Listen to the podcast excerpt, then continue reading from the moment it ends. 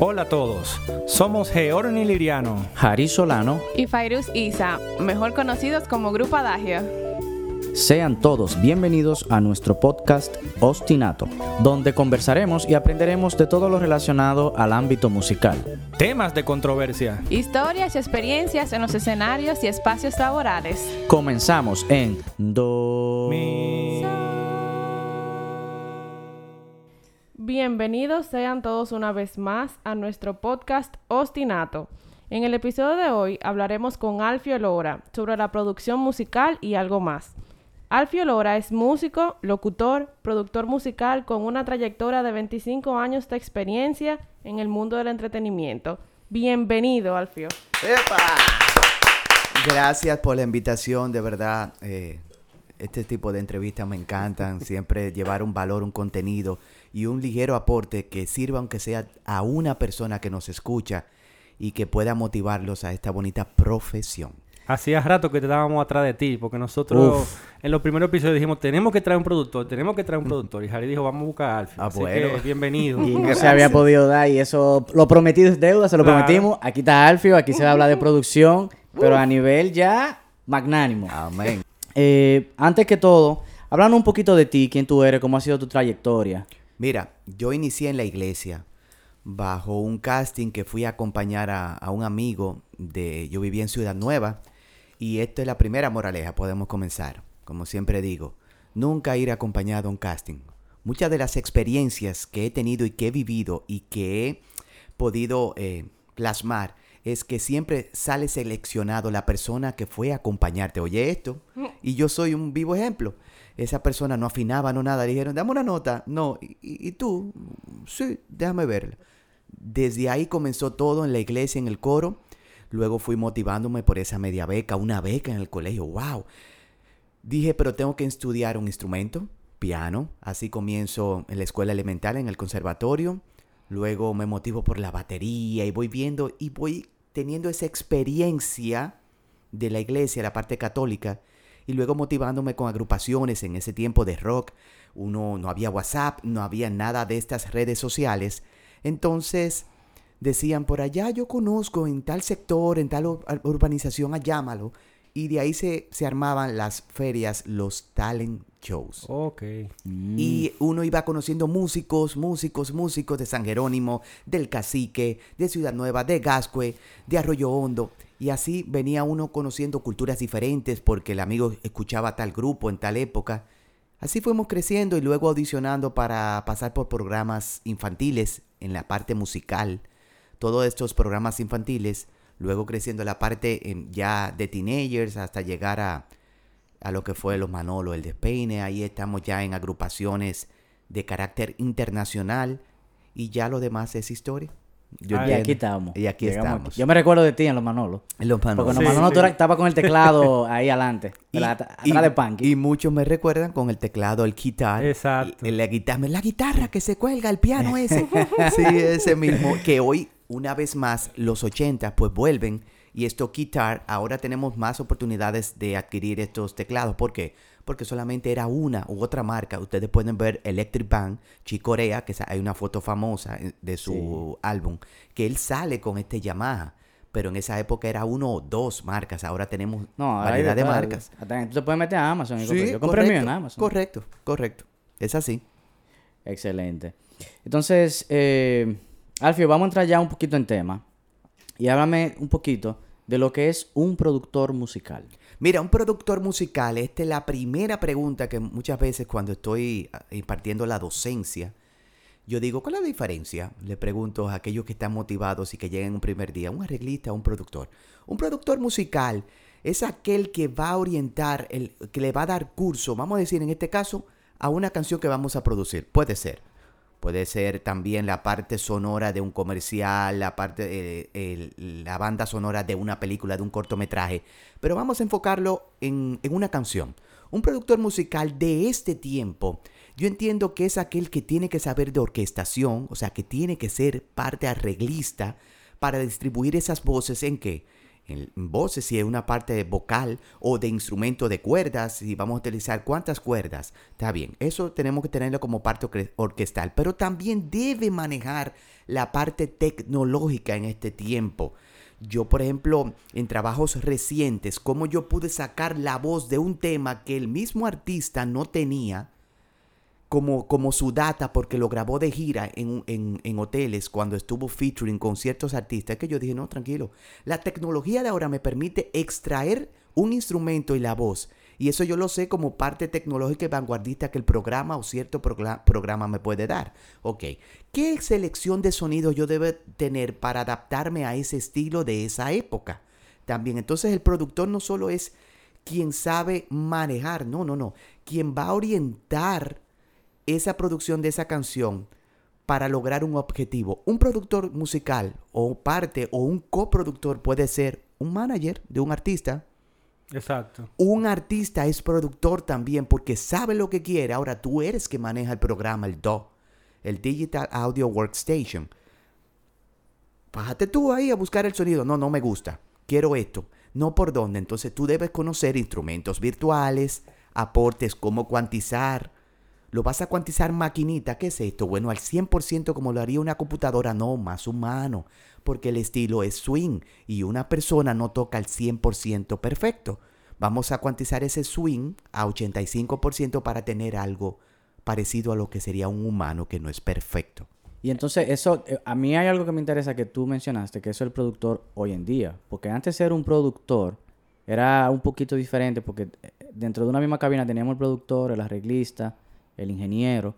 Pero hoy en día un productor puede ser todo eso, una sola persona. hasta un ingeniero, correcto, un productor, entiendo que debe tener todas estas cualidades mencionadas anteriormente. Ahora, no es obligatorio. Un productor, por ejemplo, ayer eh, viendo unos documentales, Dua Lipa o Rihanna. Rihanna tiene sus dos productores que hacen la canción X, vamos a decir, no recuerdo cuál. Ahora, el, el coach vocal es otro, se va a otro estudio, quien va a dirigir su voz y luego pasa a otro estudio que va, quien es que va a mezclar y luego quien va a masterizar. Es un equipo muy grande. Es un equipo y mientras tengamos más personas, tus ideas nunca se van a repetir porque va a ser una pluralidad de conocimientos y de aportes. Va a ser que- más enriquecedor. Claro. O sea que hoy en Sí. día esa, esa, esa carrera, ese oficio no es para nada egoísta, sino que colaborativo. Porque si lo comparamos, porque yo comparo el productor, como yo soy clásico, yo lo comparo con un director de orquesta, que, que dirige, ¿verdad? Sí. Si lo comparamos, tú sabes que el director de orquesta tiene que ser más elevado que un músico normal, porque tiene que conocer De cada instrumento, cómo se desempeña mecánicamente y físicamente ese músico, para decirle, no, pon el labio así o pon tal cosa así. Y el director va a obtener lo que él quiera. El productor colabora para que se haga lo que, o sea, una colaboración entre el artista y él, y salga de ahí entonces algo ya terminado, Claro, siempre uno teniendo, siempre ha- habrá un conductor, o sea, como tú dices, porque alguien tiene que tener la batuta. Si hablamos ahora mismo todos al mismo tiempo, pues entonces no hay un líder, no hay un- una persona que está aportando en ese momento. Entonces yo mismo doy un pie de apoyo para la pregunta al, al finalizar una respuesta y demás. Entonces así, un productor siempre, pero tendrá un A&R, ¿Quién es este? ¿Quién es que busca por parte de la disquera con relación al artista quién va a producir? Pero tiene una parte importante porque conoce la calle. La calle de cuáles son los códigos, los colores, los timbres, como quieran llamarle, en cualquier estilo que estemos hablando. Lo que se está moviendo en el momento para buscar esos sonidos. Por ejemplo, Timberland, un productor exitoso. Cuando vino, ahora se me fue el nombre, no, Demi Lomato, no, eh, con otra artista dijo, no, vamos a, poner, vamos a quitar esto de, de las baterías y las percusiones acústicas, vamos a introducir el hip hop en el pop. O sea, lo negro vamos a llevarlo a lo blanquito para que el consumo sea mayor, no se vea supuestamente racista ni demás y tenga un objetivo. Jason Joshua, uno de los ingenieros de mezcla más exitosos de este momento, quien trabaja para Juanes, para Rosalía y para todo un mercado americano, está muy consciente de que en la mezcla él tiene que obtener una venta y un propósito en venta. Entonces eso se refleja en cuando Timberland produce, cuando el artista lo aprueba y pone su voz, pero el ingeniero también que va a mezclar tiene un objetivo de que si baja o sube más las cuerdas, se puede orientar para otro norte. Sí. Miren, miren qué importante. Una mezcla, tú bajar una guira, como me pasó eh, en, hace unos años, me mezclaron un- una producción donde yo no fui eh, por X motivo y el la disquera la mezcló. Y en un momento de un mambo, Te bajaron la güera. él mutió la guira. Ay, ay, ay. Es porque era un criterio eh, electrónico y demás. Ah, mira qué interesante. Pero mi criterio era de un aporte del merengue fusionándose con otros elementos. Entonces la guira es como el dulce o como el azúcar, perdón, en un postre. Entonces, si tú me le quitas el azúcar, o sea, ya tú tienes un motivo, tú estás a dieta, eh, eh, estás en una dieta keto o no puedes consumir, eh, eres, que no eso mismo, que no puedes eh, consumir eh, Azúcar. azúcar, diabético y demás. Entonces ya esos son otros 500. Pero no me le quite algo cuando yo como productor tenemos que estar conectados entre quién me mezcla, quién me masteriza y cuál fue el concepto mío como productor desde un inicio, por eso hago un paréntesis o abro un paréntesis. Y muchas veces uno envía el proyecto con una mezcla, cómo uno le gusta por un lado este elemento, este sonido, y qué efecto yo le puse a la voz o a este para lograr algo que se sienta allá atrás, como si fuera dentro de una cueva. Yo lo inserté ese reverb. Yo no lo puse en un envío porque yo quiero lograr un, un- efecto. Cuando yo envío ese proyecto que lo abre así tal cual, no le envío los trackouts, o sea, los audios individuales, él comienza desde cero. Yo no, yo le puse un plano, un dibujo ya de cómo yo quiero por dónde va sonando. Y de ahí es que ciertos ingenieros de mezcla, pues dicen, yo no tuve que hacer mucho o yo solamente le di forma a algo que él me propuso. Ahí entonces se abre la pregunta. Si yo quisiera ser productor, ¿dónde yo lo estudio y qué materias debo tener esa, ese... con- Entonces creo lo tecnológico, pero ¿qué otras materias yo debo conocer para ser productor? Bueno, productor primero, yo me llamo productor ahora, después de muchos años. Ese, ese título yo entiendo que me quedaba muy grande. Y ahora yo entiendo que cualquiera puede ser productor, entre comillas. O se No, llama, entre comillas lo dice, Sí. entre comillas. o se llama productor. Eso es muy delicado. Y primero, un productor debe manejar diferentes estilos. O puede ser que sea productor nada más de eso, pero un arquitecto no solo construye iglesias. Exacto. Debe ser conocedor. Correcto. Y si le llega un proyecto donde nunca ha, ha, construido un hospital, pues debe estudiar dicha orientación y saber, o un hotel y saber por dónde es el despacho de la mercancía o va a entrar, donde no va a entrar el típico guest, el cliente. Sí. O sea, tienen que existir forma y el terreno debe darte esas posibilidades. Eso pasa con un productor. Yo entiendo que debe saber algo de orquestación, de, que debe pasar por el estilo. Ah, Inclusive para tú decir, ah, estoy fusionando. ¿Qué es fusionar? No es un arroz con mango. Fusionar es tener un criterio por lo menos básico, que algo te funcione en base a tus criterios o un criterio general. Que tú digas, bueno, yo tengo un banjo o yo tengo un ragtime o el piano tipo ragtime. ¿Por qué? Porque me fui a los años tal o utilicé ese, ese saxofón tipo que Coltrane, Charlie Parker, como de la forma como yo hice que lo tocara ese, ese músico. ¿Por qué? Porque hay un propósito. Y asimismo, cuando introduzco un 808, si me voy a estos tiempos, estoy buscando, buscando un color más vanguardista. Ahora, utilicé un Moog. ¿Quién fue Robert Moog? Utilicé un Baby, un Acoustic Baby, y lo mezclé con un dub bass. ¿Por qué? Porque quiero crear. Y me está buscando unos sonidos y unas frecuencias que un, un joven o una persona que escucha un playlist de ahora, de estos tiempos, de los 20 más pegados, va a tener sonidos que tienen que asimilarse a lo que tú estás produciendo en este tiempo, si es que tú estás buscando eso, al menos que sea ya algo, eh, una pieza clásica, ya, eh, como quiera, estamos buscando, porque cuando tú vas a seleccionar una reverb, una reverberación, tú buscas la sala que sea tipo que concert hall y demás, para que se te dé ese color de las cuerdas que tú estás mezclando en ese momento. Entonces debe conocer un poquito de todo, aunque no sea a la perfección. Para eso existen coproductores y personas asociadas. Dime una cosa, Alfie. Entonces, ¿cuántos años tardaste para percibirte como un productor? Estoy tardando todavía.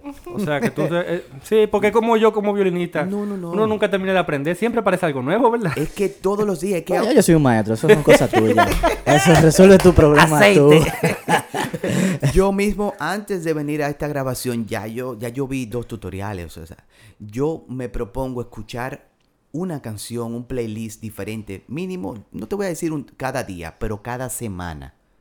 Cada semana para ir adquiriendo y conociendo y rectificando ciertas técnicas utilizadas, no sé, por Wagner o, o por Piazzolla o qué, o por Beethoven o Chopin o Bach. Y si me voy aquí por Timberland, el playlist de la semana pasada fue Demi Lovato, Lovato con relación a estos sonidos y cómo eh, la, antepasada estaba viendo Natty Schnell. o sea, un, progresivo, o sea, un rock eh, con, teclados de Page Mode, que fueron influencias mías de los 80, Duran Duran. Y así yo voy cambiando por semana y veo que está sonando. De igual manera me voy a lo urbano que llamamos acá. Yo siempre tengo que aprender y como docente ahora de diferentes instituciones, enseñar me obliga a mí a saber más y a aprender. Cuando yo enseño, yo aprendo al mismo tiempo, porque no me lo sé todo y una pregunta tal vez de un estudiante me lleva a mí a indagar. Y se lo digo a sí mismo.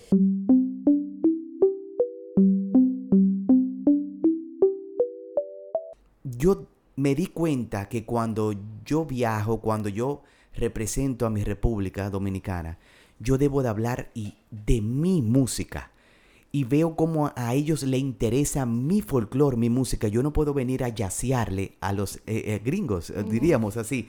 Yo no puedo hablarle de tango a los argentinos, ni de joropo a los venezolanos, ni de ranchera a los mexicanos, ni de cumbia a los colombianos. Yo hablo de mi merengue y cómo yo puedo aportar, viniendo desde el rock, como otros artistas, pues cómo yo he introducido esa parte del pop a mi folclore y he podido fusionar para ir con los tiempos. Soy de los que digo que debe, el merengue debe y la salsa, la, perdón, la bachata debe de ir evolucionando. Nunca se va a quedar 20 años atrás o 30 como lo fue. Tiene que ir e, evolucionando con esa generación de cristal, de la generación Z, como tú quieras llamarle, o de la X, que tal vez soy yo. Entonces debe de evolucionar porque ese código de estos jóvenes que me están escuchando tal vez en este momento, pues va con un playlist diferente. Tiene un Daddy Yankee metido, tiene un Ozuna al lado. O sea, después del track tuyo viene esto. Entonces, esas frecuencias que yo debo de manejar en sonidos y timbres para que mantenga una fuerza con que con un bajo, con un 808 y un kick, son lo que se están usando ahora y tú puedes aportarlo. Ahora, tú quieres mantenerte tradicional como el merengue de los 80. Ya esos son otros 500. Pero entiendo que esos códigos y elementos y sintetizadores deben de ir por ejemplo, ahora el merengue ha vuelto a introducirse la guitarra, si se fijan, como parte del tumbao. Y el tumbao en sí ha venido a tener un segundo plano con este merengue que se está haciendo ahora. La guitarra, bueno, lo quieres ver, quiere verlo más internacional como parte del rock o, como tú quieras verlo, ya esos son otras, otros aportes, pero es parte de cómo van evolucionando hasta el tú bajar o subir un, un instrumento te puede cambiar, te cambia todo. ¿Qué opinión te merece el fenómeno Billie Eilish? Y si eso es real, eso de que, de que fue en su casa, que, que lo producieron con un iPod, una computadorita. Háblame un poquito de eso.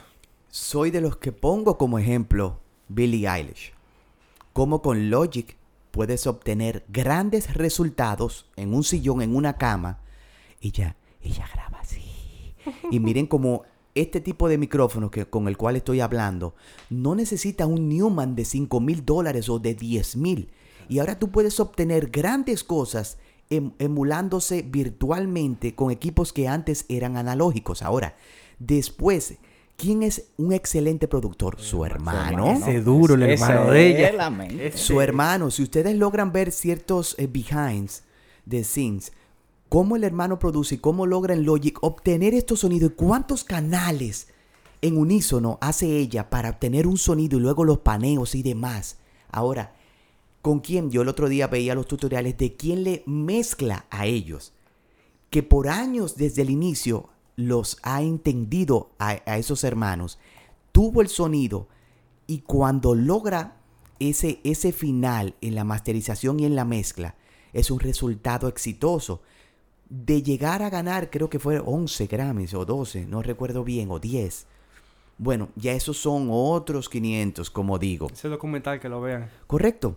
The World's a Little Blurry. Ahí se ve las la filmaciones dentro de la casa de ella. Sí, claro. Entonces, Ese es el productor de estos tiempos. No necesitamos de los grandes estudios donde el artista se veía en los 80s y 90 y que el artista de este tiempo le gusta montar voces, primero porque algunos de ellos no tienen estudio, entonces pagan dos o tres horas y se van a un estudio grande en todo el sentido, pero es rentable en este en este en esta época? No. En algunos de los casos, ¿eh? Y mira, y tú mencionaste algo muy importante, hablando de Billie Eilish, y es que tú mencionas que quien le mezcla a ellos lo ha sabido entender. Cuando tú como productor sabes cuándo dirigir a ese cliente o tú hacer o- Imponerte. O, o sea, imponer tu voluntad o tú hacer lo que te pide el artista. Eso es 50 y 50. ¿Cómo así? Bueno, una moneda. Te pongo un ejemplo. Muchos de los artistas locales ya de, de nombre, pues ellos son productores. Y no reconocen que al final se hace lo que ellos quieren. Por lo tanto, nunca habrá un cambio y una evolución en nuestra música. Mira cómo comencé. Si, si tú me buscas, es porque tú confías en algo que yo te voy a dar como resultado. Entonces, de mi humilde opinión que te puedo dar, trata de escucharme y valorar ese detalle para yo, porque yo estoy buscando un propósito primero de evolucionarte como artista en cierto detalle con lo que hablamos anteriormente, de ponerte un color que se sienta mi sello. Eso es una, cosa que no pasa en algunos de ellos. Mira, ahí te contesto una parte de la pregunta. Otra es cuando un artista tal vez joven o de un pensar más abierto entiende y sabe escucharte. Entonces ahí entra una balanza. Pongo otro ejemplo. Cuando un productor como René Brea en El Soberano me da cierta opinión, él sabe lo que quiere y es porque él me expresa palabras acertadas en base a que yo lo voy a entender. Y cuando yo le, de por sí, en cada edición que lo que he podido trabajar con él, de un evento o demás, yo le digo, eso se llama retardando, o esto es un crescendo, él lo va asimilando. Y él solamente le falta tocar cualquier instrumento para poder decirme lo que quiere y yo lo interpreto. Entonces lo mejor es interpretar a lo que te dicen. Hago otra, otra acotación, cosa que nunca pasa, porque no dominan los términos. Entonces, al- hazme algo chulo. ¿Qué es chulo? ¿Qué es chulo? Yo voy llegando, le digo ayer, eh, le- no sé, a un suplidor. Voy llegando, le digo, le escribo, ¿qué es eso en el reloj? ¿Qué tiempo es eso? Entonces, la exactitud para mí debe ser promedio. No es que seamos perfectos, pero en el reloj, ¿qué es eso? En 15 minutos. Pero no voy llegando. Entonces, eso es algo parte latina que yo no, no voy con esa. Entonces, cuando un cliente publicista, hazme algo chulo, hazme algo bonito. Lo bonito y lo feo es muy subjetivo en todo lo que es arte. Entonces tenemos que, ahora desde un tiempo, desde hace años, lo primero que yo digo es, para una cotización y demás, en la parte de publicitaria, yo digo, mándame un link de referencia. YouTube lo es todo. Tú tienes que tener algo por donde va. Ahora, cuando yo te hice algo así, después de eso viene una serie de preguntas en un cuestionario. Por ejemplo, hazme un audiologo. Miren qué interesante es eso. Un audiologo o un audio branding es el sonido que identifica una marca, que por años y años eh, tú la reconoces. Tin, tu, tin, tu, tin, una marca telefónica. O, o el de Coca-Cola. La campanita y demás. Que depende de la temporada. Entonces ellos en algún momento deciden cambiarla por X o por Y. Ok. Pero para tú de crear un sonido que represente una marca desde cero, yo dije, bueno, yo tengo que formular un, un cuestionario online en Google Documents que yo le dé, es como yo, yo seré el doctor y, y el cliente será el paciente. ¿Te duele? ¿Dónde te duele? ¿Qué tú sientes? ¿Sufres de algo? ¿Eres alérgico a algo? Y si yo lo llevo a la, a la parte de, de la música, yo tengo que sacarle esas, esos detalles que él no, no me sabe decir. ¿Qué sonido representa? ¿Cuáles son los colores de tu marca? ¿Desde hace qué tiempo has tenido audiólogo? ¿Qué tú buscas? ¿Cuál es tu proyección? Para yo reconocer si un sonido metálico en cuando yo esté buscando, este no va a ser, porque yo tengo que desarrollar. Yo me recuerdo, el último que yo hice, que no fue seleccionado y se quedó en el aire, fueron 35, 35 opciones. Es demasiado. Wow. Entonces, yo como parte del diseño arquitectónico, siempre lo digo, un arquitecto no te construye y te destruye el edificio para ver si te gustó. Entonces, yo no trabajo demo. Yo modifico el demo para un final, pero mi criterio siempre est- estará eh, en el aporte que va a sonar en las redes, va a sonar en la emisora. Ahora, ¿cuál es tu objetivo final o tu propósito? No, yo nada más quiero tenerlo para recordarlo y mostrarlo a mis familiares. Ah, ok, yo creo que esta idea te la podría hacer un colega y demás. Porque mis sonidos y toda mi inversión, eh, yo te lo voy a hacer como si tú fueras a sonar en tal festival esa canción. Entonces, de ahí que tú haces demo o cuánto cuesta un demo y qué es un demo para aquellos que no me que nos están escuchando es la demostración de algo como va a sonar o como sonaría. Pero ese demo en mi propósito es llevártelo a un final, a una canción mezclada que suene con los sonidos con la calidad tal. Muchas veces el demo lo ven como un pianito, una batería. Yo no, yo te voy a poner sonidos de una calidad ya final. Entonces, retomando esto de, de la parte, tienes que saber entender al cliente. ¿Cómo? En una primera propuesta o por primera vez es difícil, porque ese cliente tiene que tener el criterio de saber expresarse con las palabras correctas, con links importantes. ¿Qué tú quieres de esto? Mira, a mí me gusta como ese ese cuatro, ese charango, ese ukulele que usa que usa Bruno Mars en esta canción. Ok, yo te voy a introducir ese este instrumento y te lo voy a mezclar con qué? ¿Con merengue? Sí. ¿Con salsa? Sí. ¿Y qué puede elaborar? Sí, ¿cómo? No, ese que me va a dar el tumbadito y, y el piano lo voy a poner en un segundo plano, pero te voy a poner un piano acústico, pero también un Rhodes. ¿Por qué? Porque el Rhodes va a ser las redondas que van a funcionar como un pad. Tú no me estás entendiendo, ¿verdad? No, te lo voy a hacer una idea y demás. Pero, ¿te gusta ese... ¿Qué es lo que te gusta de ahí? Mira, eso que suena como clink, clink, clink, clink, clink. Así que te hablan. Pero en este caso, eh, volviendo, ¿verdad? Sí. Tú dijiste que como productor, ¿verdad? Como persona, tú no tienes el conocimiento absoluto ni la verdad absoluta. No. En este caso específico que comenta Harry, fue un grupo de, de músicos y le dijo, mira, aquí en... eh, y fue así, Harry se lo puso como específico. En tal compás de este a este, yo quiero que se destaquen las cuerdas por esto y esto y esto y esto. En tal pedazo, yo quiero que el piano por esto y esto y esto y esto. Y al final, eh, Bueno, mira, la cosa fue a nivel de frecuencia. Yo estaba que le ponía, yo necesito la, la frecuencia de tal instrumento, aquí tiene que salir por esto. Claro. Porque en el arreglo, o sea, pues te lo pongo desde el punto de vista de arreglo, desde el punto de vista fue de hizo el ingeniero, arreglo. como tú quieras, porque si tú no me entiendes de una, me entiendes de la otra. Claro. Pero yo te digo, entonces a eso es lo que nos lleva a la pregunta, eh, ¿cuán- ¿cuándo, cuándo tú dejas y cuándo tú te impones? O sea, cómo tú tienes que saber leer el cliente. Bueno, hay momentos que ya, ya hay tantas versiones y correcciones que ya tú necesitas si quieres salir de ese proyecto.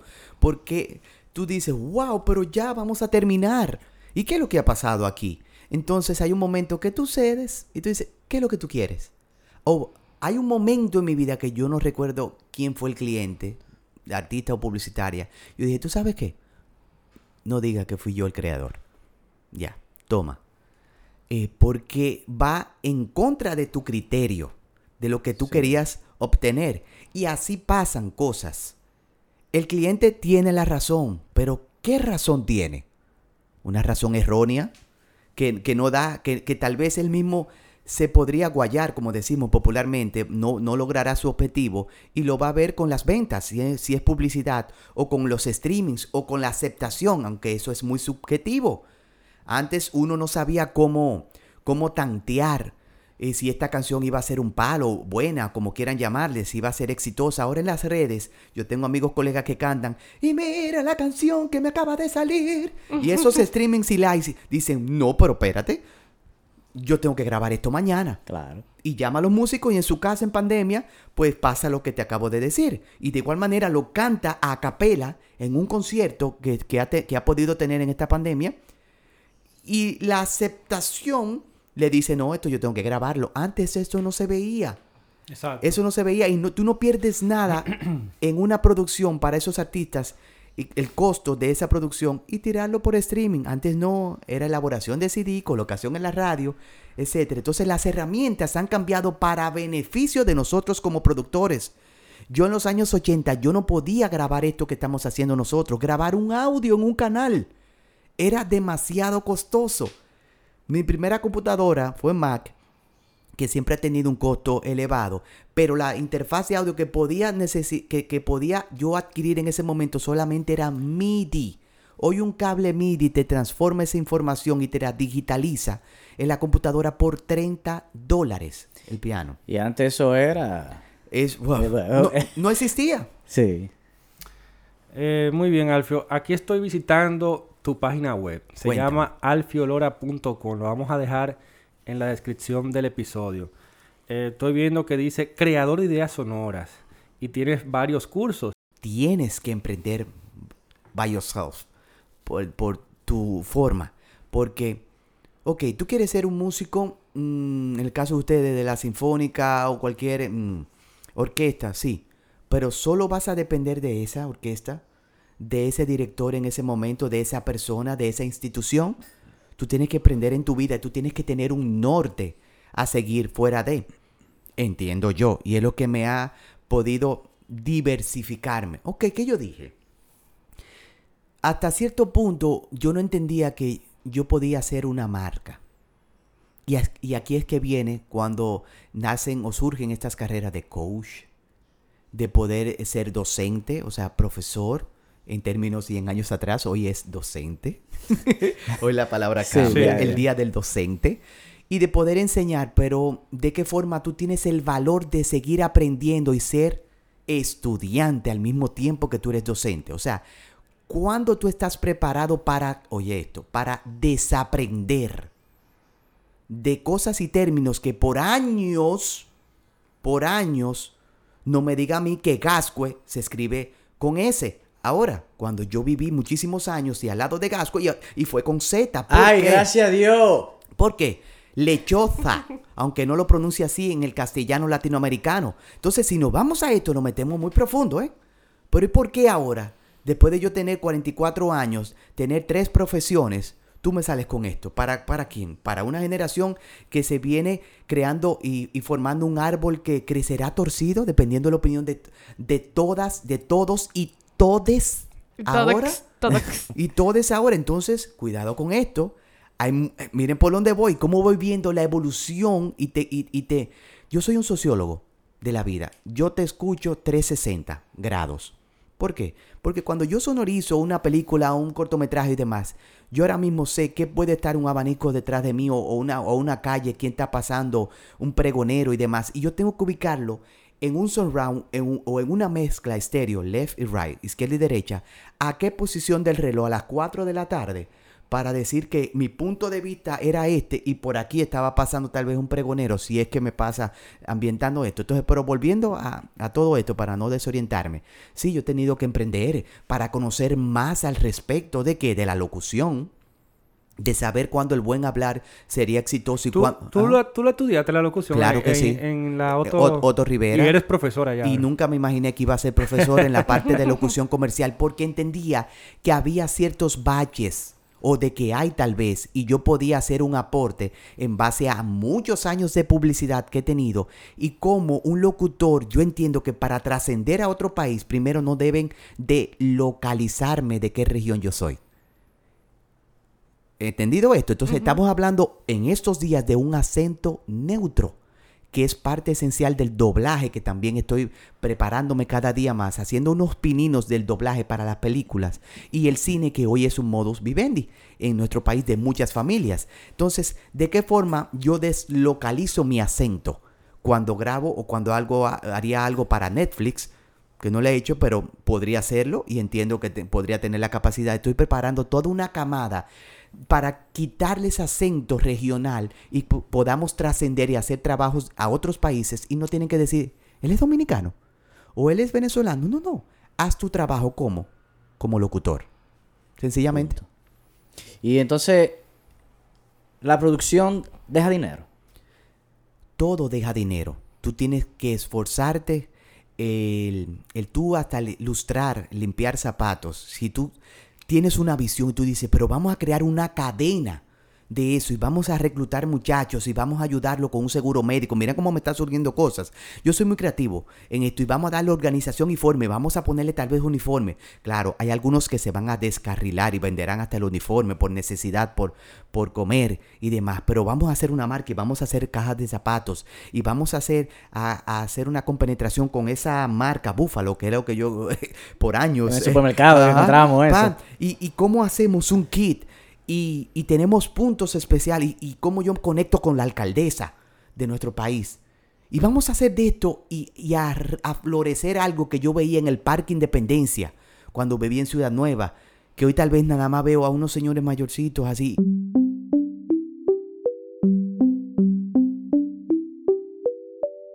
Entonces, antes de cerrar, Alfio, vamos a hablar un poquito de lo que son las, las giras y los festivales. Pues yo sé también que tú haces charlas internacionales, ¿no? Así es, sí. Con la marca Yamaha yo doy capacitación a vendedores y artistas cuando sale nuevo sintetizador. ¿Qué ofrece? ¿Qué tecnología te está aportando ese sintetizador? Sí, exactamente. Que el que ha seguido a Alfio en las redes ve que él va subiendo de, los instrumentos nuevos y él se pone a punchar y esto suena así, esto suena así. Y, por ejemplo, vamos a ir directamente al NAM. Que, ajá que ha sido el, festival más grande para los músicos a nivel mundial que se hace una vez al año. Hablan un poquito de eso. Bueno, se hace dos veces al año en ah, spring, en verano, ahora, y eh, invierno, pero el invierno es enero de ellos. Es la feria de música más importante del mundo.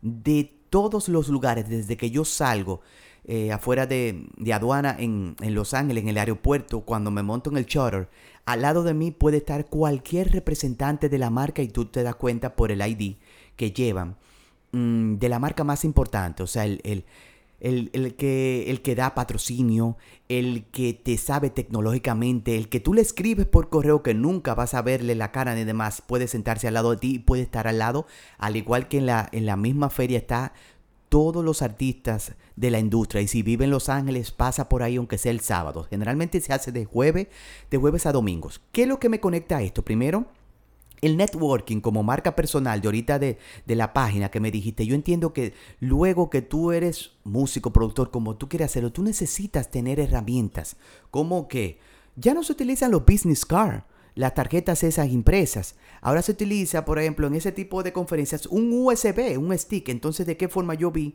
cómo yo ando con una tarjeta, pero que es USB y es mi business card? Que yo tengo 8 gigas mínimo ahí y yo puedo ponerte los videos, el link, mi PDF, las formas instructivas, todo lo que yo quiero en audio eh, escrito, fotos, video, todo en una tarjeta que me cabe en la tarjeta, que perdón, que me cabe en la cartera inclusive así estando. No la tengo hoy aquí porque pero es de este tamaño. ¿Pero qué? ¿Un código QR o qué? No, esta tarjeta que tú aquí, business card, pero que tú le sacas un palito aquí y se abre ah, un USB. Entonces te sirve. Y no hay miedo ahí, porque si ahora te, te quieres infectar la computadora del cliente. No, no, porque, no, porque algo, por ejemplo, algo que yo he aprendido con la historia y con la vida que me ha enseñado es el backup. Yo tengo que tener backup de todo. Y aunque yo esté en Mac, yo tengo un antivirus, lo cual lo pago. Yo vivo de esto y yo tengo que tener una protección. Por ejemplo, ah, sí, ahora con el soberano yo no puedo tener, ay, me cayó un virus. Yo no puedo estar en esto. Entonces yo tengo que pagar una membresía para yo tener una estabilidad cuando llega algo de trabajo, porque no siempre hay trabajo. Ahora mismo yo, hay bajas, altas, es, es una montaña. Entonces esa estabilidad ¿Por qué yo pasé de PC a Mac? Es otra pregunta que sería cualquiera. Por la estabilidad, que cuando yo me conecte al Internet yo tenga esa, esa tranquilidad en cierto punto y aparte como quiera, hay virus para Mac, pues vamos a tener esto. Un disco duro del tamaño que cabe en un bolsillo donde yo tengo todos mis proyectos con una laptop, una mochila de productor que ando con un pianito, con audífonos y backup de todos los conectores para yo en el avión, en un vuelo de 6 horas o 7, yo seguir produciendo en el asiento y avanzar una mezcla y una idea desde el asiento y seguir trabajando por, con el internet todo el tiempo móvil desde una habitación. Cuando, cuando, en cuanto a la producción, cuando te dicen, ¿verdad? Un producto te dice, vamos a doblar, vamos a triplicar. ¿Qué, o sea, ¿Qué significa eso? ¿Por qué, por qué cuando, por qué no mejor, cuando, ya cuando uno lo hace, no copian eso y lo pegan? Hay un, hay, un, hay un mito de que tú puedes copiarlo y desfasarlo un poco y, y te va a sonar grande. Y eso Desfasarlo él se refiere cuando se mueve un chin el track, para que no estén exactamente igual. en milésimas, o sea, milésimas de segundo. Tú lo copias, le das control C, control C, eh, com- comando C, comando B en, en V, en Mac, y ya tú lo copias y ya te va a sonar grande. Eso es un mito muy urbano. Y se usaba mucho en los kicks para que suene de que duro. No, no, no, no, no. Nada como lo humano. Cuando yo te digo vamos a duplicar el track, es imposible que tú lo hagas tan perfecto. Claro. Hay músicos que son tan perfectos en la ejecución que hasta suena mal. Cuando yo voy a triplicar las trompetas, tres canales con el mismo trompetista, y eso es una técnica, y es tan perfecto, pues me suena como si fuera uno, y me suena con un, un efecto como de flanger. Entonces no me da esa abertura, ese spectrum que yo quiero, de mínimo como casi 180 grados, cuando yo voy a panear hacia la izquierda, hacia el medio y hacia la derecha, tres trompetas que no están tal vez haciendo la misma nota Que te da como volumen. y, y- y profundidad de campo y demás. Porque el volumen tú lo puedes obtener con varios. Entonces la gente entiende eso mismo, que volumen y el loudness se logra duplicando y tú puedes copiar y pegar. Ahora, algo importante es que también se le, le sugiere una pregunta a aquel que está oyendo. El duplicar, el triplicar tiene un precio diferente en el músico al pagarse como productor y tú tienes que saber otro punto del detalle al, al tú cotizar. Ahora, hay países que se logra un paquete de que te graban todo por cierto precio. Eso también se, se elabora en la parte de negociación. No, y Alfio tiene esos paquetes con Grupo Adagio, así que vayan a grabar cuerdas que iremos todos para allá. Claro que sí, claro que sí. Claro y, la, y la otra pregunta es que, ¿cuál ha sido como tu peor experiencia eh, en, en este ámbito? O sea, algo que tú, que tú recuerdes, que, tú, que te marcó, que tú dices, wow, esto fue lo peor que me La pasó. tengo. Mi peor y mi mejor, o de las mejores. Mi peor es con la secuencia. Ya yo expliqué anteriormente parte de la secuencia. Por eso es que muchas veces dicen, ah, la práctica hace el maestro. Es que tú tienes un margen de error y de cosas que te han pasado que es como un piloto. Las horas de vuelo te dicen a ti qué nivel de piloto tú eres. Y, esto ha pasado. A mí se me quedó, y esto es importante, porque yo le hablé del acento neutro. Para yo, yo no sé quién va a escucharnos en España, en Portugal, que hable el español de este podcast. Ahora tenemos la posibilidad de quien sea puede escucharnos sencillamente con un link. Entonces es muy importante algunas veces ut- utilizar estos términos que puedan entendernos en cierta región. Lo que yo voy a explicar pasó. En Ecuador voy con Magic Juan a carnavales a una distancia de 45 minutos en una montaña del pueblo que habíamos llegado luego de haber viajado cuatro horas de Panamá a Ecuador, o de dos, no recuerdo, dos. Y luego de ahí dos horas en un vuelo, interno, llegar a ese pueblo y luego 45 minutos en una montaña. Carnavales, muchas personas. Se me quedó el power supply, el alimentador eléctrico de la interfaz de audio que va a generar el sonido de la secuencia de ese artista. Se me quedó en ese pueblo cuando yo llegué a la tarima. Yo llamo, ¿quién? El, el artista, yo hice la avanzada para ver todo el sonido, hacer prueba de sonido y quedarme ahí a que llegara el, el artista a tal hora. Yo llamo al hotel, pude con el empresario y pude comunicarme con la seguridad de ese artista que estaba para protegerlo. Esa seguridad era un militar español, español, tal cual. Y yo le dije, mira, se me quedó la fuente de la interfaz de audio. La interfaz de audio es el aparatico que me genera la música. Para no abundar, ah, está bien. Fuente no es una palabra genérica que nosotros utilizamos acá en República Dominicana. Cuando él me dijo, él, él pudo y di- di la, autori- la autorización para que entrara a mi habitación, abriera la maleta y trajera la fuente. Él cuando llegó no trajo nada, pues hombre, la fuente de mi país es algo que bota agua y demás. Pero dímelo, él estaba enfocado en su posición, siendo militar, nunca había sido seguridad de un artista y demás. Entonces estaba muy, primera vez, escobita nueva, barre bien. Y dejó lo mío, que era súper importante para que el show fluyera y todo dependía bajo mí, bajo mi, mi, mi responsabilidad. Cuando tú me preguntaste ahorita si yo conocía al Scarlett, eso es parte de cómo yo pude resolver, porque ya tenía el, el juego trancado. Movilizarme a 30 minutos en un motor, bajo todo, en esos carnavales te tiran colores y, y bombas de agua con colores. Entonces yo llegué disfrazado de todo lo que me tiraron, un motor. Me trasladé a un parque para que el hijo del el empresario, que era DJ, que estaba amenizando con una Focusrite Scarlett, me prestara esa única de dos salidas cuando yo ando con una de 10. todo el, yo pude al frente ir en un lugar de internet con un USB como todos los aditamentos que yo eh, siempre estoy de viaje, bajar, pagar una hora de, de internet, bajar el driver. Él me prestó la, la, la Focusrite, la interfaz de audio, dirigirme para atrás en el motor. La tenemos instalado, vamos a ver, sonando bien, sin clic, sin conteos ni nada, solamente tirando la música que necesitaba escucharse, que no tenía herramienta. Eso es un momento muy difícil que Dios puso su mano en- y, y- y pudo iluminarme porque esa persona dejó de hacer su función. Nadie sabe, o sea, todavía le quedaban horas para que el artista pudiera tocar allá a 30 minutos de diferencia cuando su papá era el, el, eh, era su papá, el empresario. Esto es un momento muy difícil. El día más largo de tu vida, yo me imagino. Sí. Fue largo. Bien, eh, vamos a cerrar entonces. Un aplauso, Alfio, por esta masterclass. ¿Verdad, señores? Una masterclass. Bueno, yo espero que tiene- tiene Alfio que volver, vuelva para acá, porque sí. no, esto- te- tiene que volver a hablar de, otro- de otros aquí se temas. habla mucho, faltó mucho por hablar. Sí. Y ha sido muy interesante, en verdad. Alfio, señores, es una eminencia. Quizás no sea una persona que ande haciendo bulla por ahí, y esto y lo otro, pero yo puedo dar testimonio de que Alfio es un gran artista dominicano, tanto en el área de la producción como en la locución también. Entonces, recuerden visitar su página. Ahí hay varios cursos disponibles, ¿verdad? Sí, estoy dando varios talleres en mi estudio de grabación, siempre con la práctica. Yo entiendo que la teoría es muy importante, pero la práctica tiene que ir de la mano. Porque en, estas, en estas profesiones habla mucho el, el cómo tú tocas, el cómo tú lo haces, el cómo tú suenas y qué tan bonito o no fea, porque yo, yo no creo que esa palabra existe. En la parte de la locución no hay voces feas, es la voz que se presta en el momento para ese productor, director que está buscando ese timbre. Entonces, nadie le dice eh, en una escuela de locución, vamos a ver, vamos a sonar hoy como un borracho. Sin embargo, tú tienes que hacer un papel eh, en cierto momento de un vendedor de frutas y demás, y nadie te da una clase de eso. Entonces, hay tipos de voces que uno tiene que conocer para simular ese personaje. Yo digo que este momento es el personaje y fuera de ello soy la persona. Entonces, ¿en qué momento tú haces ese equilibrio del 50-50, 80-50?